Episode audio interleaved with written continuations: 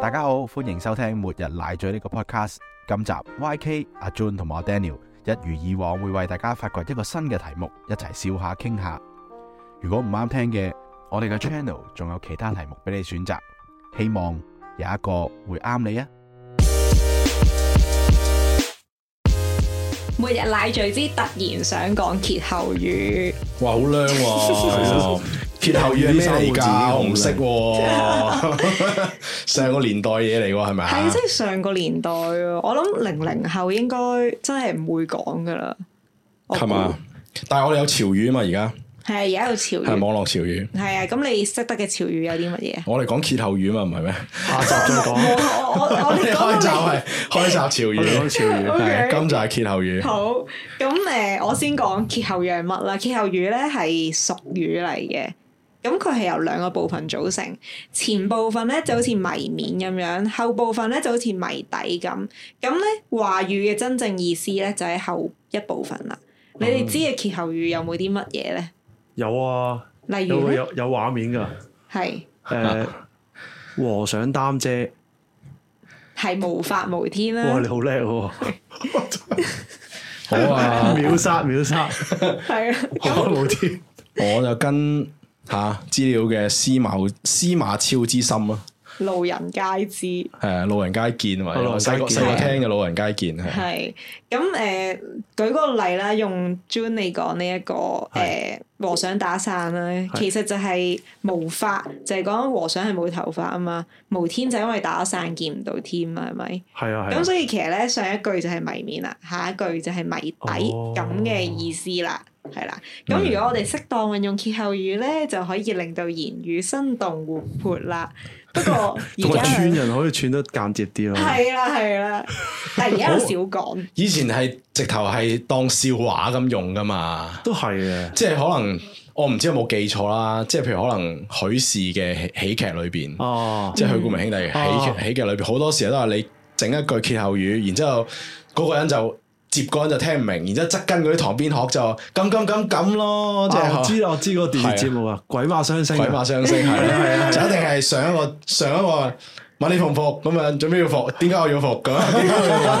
係呢啲啊嘛，好正係啊嘛，好正係啊，大家可以揾翻嚟睇，依家 YouTube 有㗎，係啦。咁誒、呃我相信九十後同零零後都未必睇過嘅，係更加明顯地，有乜鬼嘢我哋而家講緊嘅嘢上個年代我細個啊，要去金絲嗰度租嚟睇啊，租帶去睇啊。邊度啊？金絲啊，哦咩金嚟㗎絲哦，金絲係喺百事達再之前香港一個好最哦叫做旗艦嘅租影碟嘅大型嘅連鎖，連鎖哦品牌係啊。 O K，我哋租呢啲嚟睇㗎，鬼馬相信我好中意睇戲㗎細個，都係許冠文啲 fans 喎。嗯嗯誒又唔係 fans，但係即係喺喜愛周星馳之後，就會租其他翻兜翻香揾港翻之前嘅喜劇嘅人嚟睇。哦，我仲傻到有一次係喺金絲度揾咗隻查理卓別靈嚟睇，哇，但係嗰時唔識笑咯，唔亦都唔知佢偉大嘅地方喺邊啊咯。哇但係總之就係因為我總之一個總之一個字就係一個喜字，我就啊運用個喜字就係喺嗰度睇所有 so call 喜劇嘅嘢。哦，即係嗰個 tag 啊，就係起啦。係係啦，哦我，OK，嘅 OK，關鍵字啊，當其時 O 係 K 哦 O 喂，好 K，有趣喎！呢我我一集講錄影帶好，誒 VHS， VHS 誒，呢個我唔識，唔緊要，你聽 啊。我聽我聽你你唔哋識講啦，咁我細個都係睇樣卡通片嘅，都係或者百變星君嗰啲咯。哦係啊係啊，哦，OK，好，咁啊，今日咧就係、我推介咗三大冷門歇後語俾大家。喺呢度咧，我要向一位人致敬嘅，佢就係香港兒童文學家宋怡穗老師啦。因為我都係由佢嗰本著作《歇後語故事一百選》嗰度揾翻出嚟嘅。嗯咁咧。你哋啱啱講嗰啲歇後語其實係比較多人聽過嘅，但係今日咧，我揾呢三個，我覺得係比較少人聽嘅。第一個咧就係盧溝橋的獅子啦，我真係唔識，啊係咪同打仗有關啊 㗎？真係唔識。係咪諗起打龍仗？啊溝橋一定係打仗啦，係咯係咯係係咯。啦，咁但係咧就唔係嘅，因為呢一個故事咧係發生喺。比起七七事變更早更早嘅時候，嗯咁、我先講故事，一陣再拆個謎底。咁誒、呃首先咧就係、喺北京永定河上面啦，有條盧溝橋就八百幾年歷史㗎啦。橋嘅兩邊咧係有二百八十八個石柱嘅，上面就有一啲石刻嘅大獅子，而大獅子身邊咧亦都有無數個小獅子。咁嗰個神態好唔同嘅，一直以嚟咧都數唔到究竟有幾多獅子。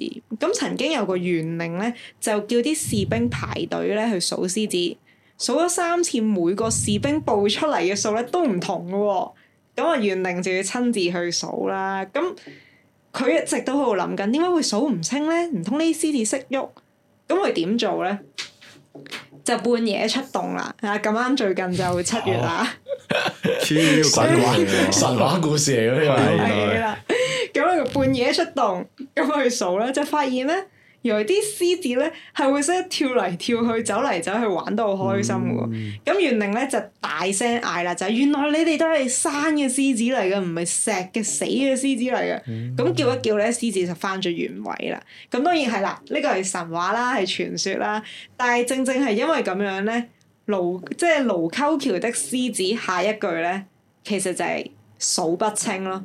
就係你永遠都數唔晒有幾多個，咁我都俾翻個即係冷知識大家啦，就係、原來根據統計咧，盧溝橋上面嘅大小獅子咧，一共就五百零一隻嘅。不過去到而家為止咧，統計人員都話咧，呢、個數目係唔清楚 嘅，嗯，咩啊？係而家都唔知啱唔啱，去到今日唔都信係呢數個消不息清。啊，係咯，唔信啊，誒一聽都知道係假叫。匯豐銀行數啦，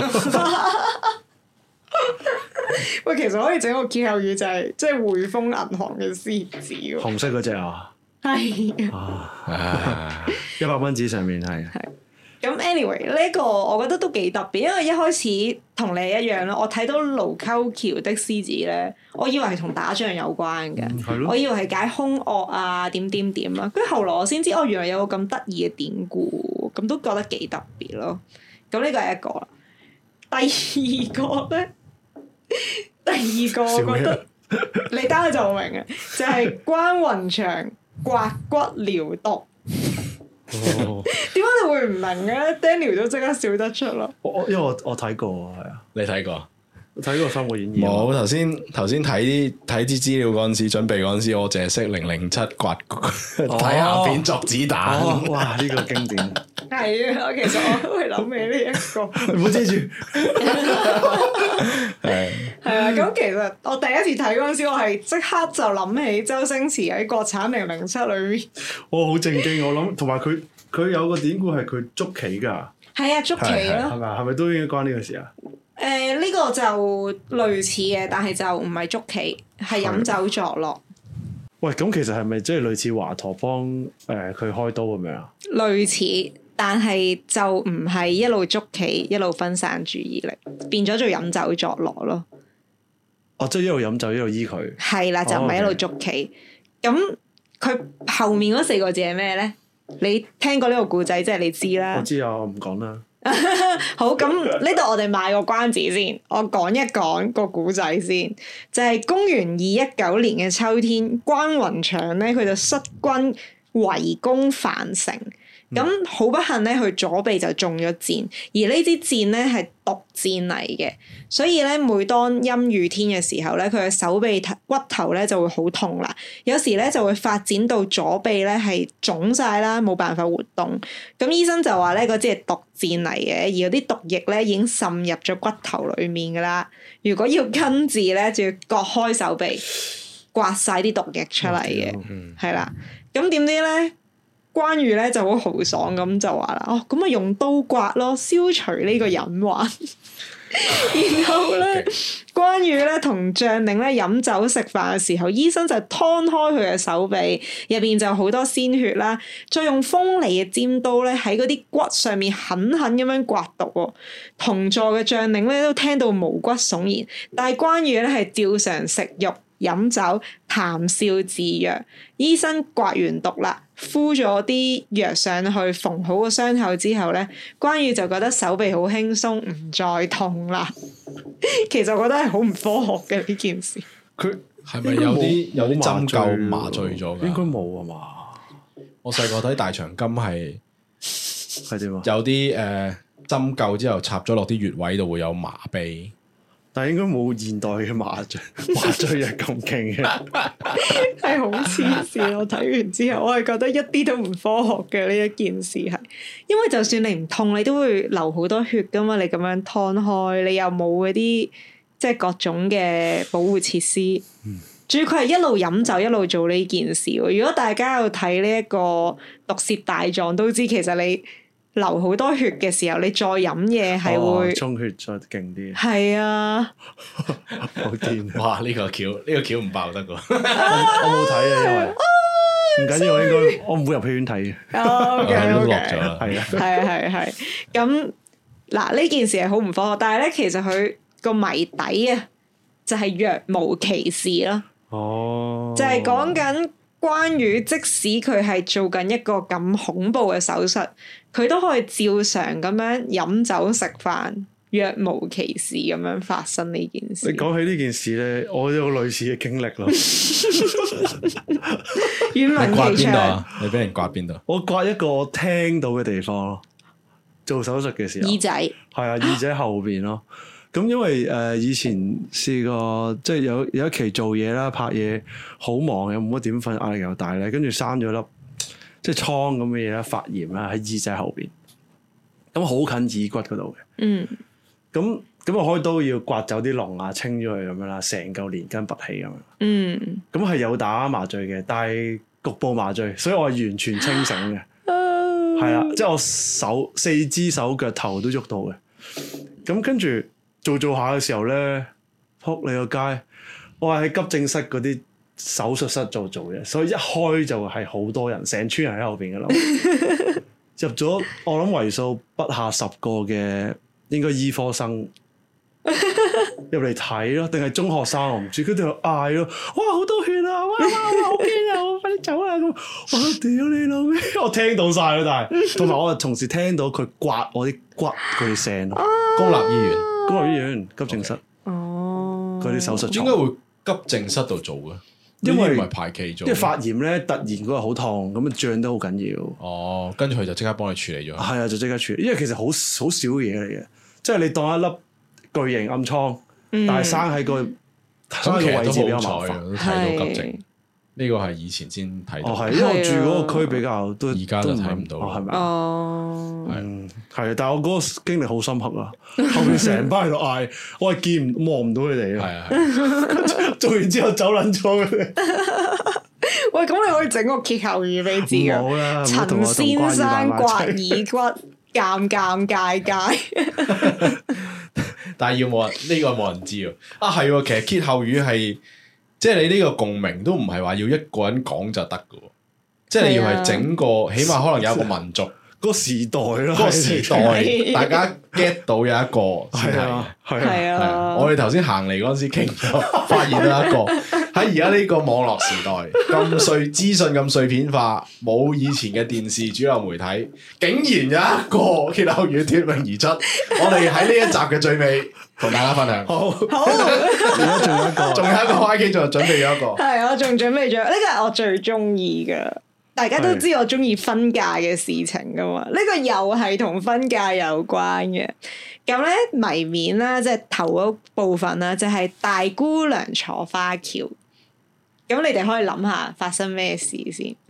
大姑娘坐花轎就係即係嫁啦，係嘛？誒，揈係啊下啦揈下咯，嫁揈下啦，啲事揈下揈因為下嗰嗰啲橋係咁樣即係搖哇下搖下搖下嗰啲叫搖下搖下。O K，咁嗱呢個時候又要講啲典故啦，就係咧原來古代嘅時候咧，女子出嫁咧，其實係騎嗰啲毛驢去男家嘅屋企嘅，一開始。嗯，相傳就係咧，去到清代乾隆年間先改變喎。點解會有個咁嘅傳說咧？其實就係來自呢一個大姑娘坐花轎嘅故事。話說有一年咧，就係、乾隆皇帝去河南視察，佢去到荷花柱嗰度啦，就喺度欣賞緊荷花。呢、個時候咧，就嚟咗一支迎親隊。而而新娘咧就坐喺無爐上面，咁啊樂隊就吹吹打打好熱鬧咁樣啦，嫁女啊嘛。士兵咧喺呢個時候就命令迎親隊要停下啦，因為要俾皇上讓路，咁啊絕對係即係天子最大啦。但係咧新娘咧係縣令裡面嘅著名才女劉若蓮喎、嗯哇，震一震嘅，係咪聽到呢個名一震一震？咁佢咧就平靜咁樣話啦：婚姻大事咧，一生人只有一次嘅啫，不能讓路。乾隆咧，佢就冇好嬲嘅，佢反而佩服呢一個女子嘅膽識同埋勇氣。咁佢就話啦：只要你對到一副好嘅下聯，再即場作一首詩咧，我就唔治你嘅罪，仲會用我嘅橋送你去夫家。咁啊，若蓮就同意咗啦。乾隆出咗上聯，佢即刻對咗下聯。乾隆再出題目，佢又即場作咗首好詩出嚟。咁乾隆又啊好開心喎，就親自咧去佢個橋嗰度掀起嗰塊簾咧，就請若蓮入座，然後用御筆書寫咗一句：大姑娘坐橋頭一回，幾隻大字咧作為褒獎。自此之後咧，女仔咧出嫁都用花橋啦。嗯係啦咁嗰個簾係咪即係嗰個頭紗係咪都有嘅咧？其實，誒嗰、個其實就冇提嘅，所以我覺得唔關事嘅。同埋咧，其實呢一個係一個傳說啦，就未有任何嘅考究證明真係乾隆年間先坐花轎嘅，嗯係啦、咁但係講到最尾，呢、一個大姑娘人坐花轎嗰個電誒、後一句係咩？其實就係頭一回咯，因為古代嘅女仔其實淨係會嫁一次啦。都係係啦，咁所以就頭一回啦，哇！跟住我都覺得哇，都幾特別，幾浪浪漫喎呢件事。好有 fantasy 啊！係啊，係啦，啊！但係即係重申一次啊，我哋係唔知道係咪真係去到乾隆年間先轉坐花轎噶嚇？我諗起唐伯虎點秋香， 好 點解嘅？好佢佢估佢邊個老婆啊嘛，哦，遮住晒佢樣。好，咁我哋係咪要揭曉呢？咁係啦，本集嘅彩蛋就係係上嗰啲誒誒上聯啊，係咪叫上聯啊？係啦，或者前一句啦啊前，句係啦，兒子生性，佢嘅歇後語就係病冇母咁倍安慰感，安慰。呢個可以講話係攞到共識啊！係啊，真係冇乜人係唔知如嘅，果你哋都有聽過呢個歇後語，麻煩喺 IG 度留言，係踢翻呢句係嘢，聽翻呢一啊句，打落嚟踢翻個性生性病嗰個。生性，係寫留翻個 comment 寫生性。多謝大家，好拜。拜。